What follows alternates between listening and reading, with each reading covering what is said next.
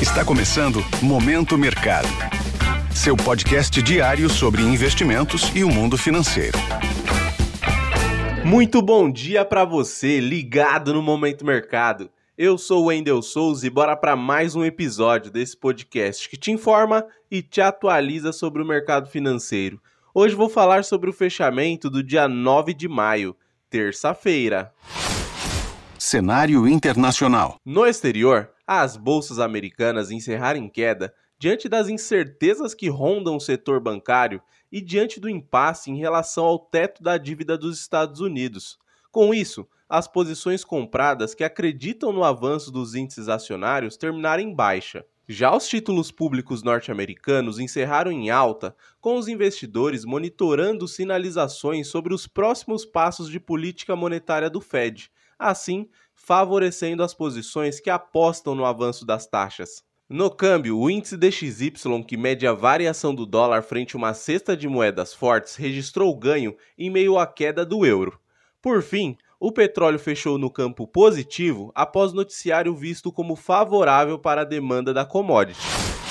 Cenário nacional. Por aqui, o dólar caiu 0,5% aos R$ 4,99 diante de um movimento de correção após alta no dia anterior e com o mercado acompanhando o noticiário político-econômico. Desta maneira, as alocações acreditando na queda do dólar foram beneficiadas. No mercado de juros futuros, as taxas fecharam em leve alta, ancoradas na ata do Copom, considerada pelos agentes como mais dura na direção de uma Selic em patamares mais elevados. Outro fator que afetou os juros foi a assimilação do mercado à indicação para a diretoria de política monetária do Banco Central de Gabriel Galípolo, secretário executivo do Ministério da Fazenda. Deste modo, as apostas na elevação dos juros futuros tiveram valorização.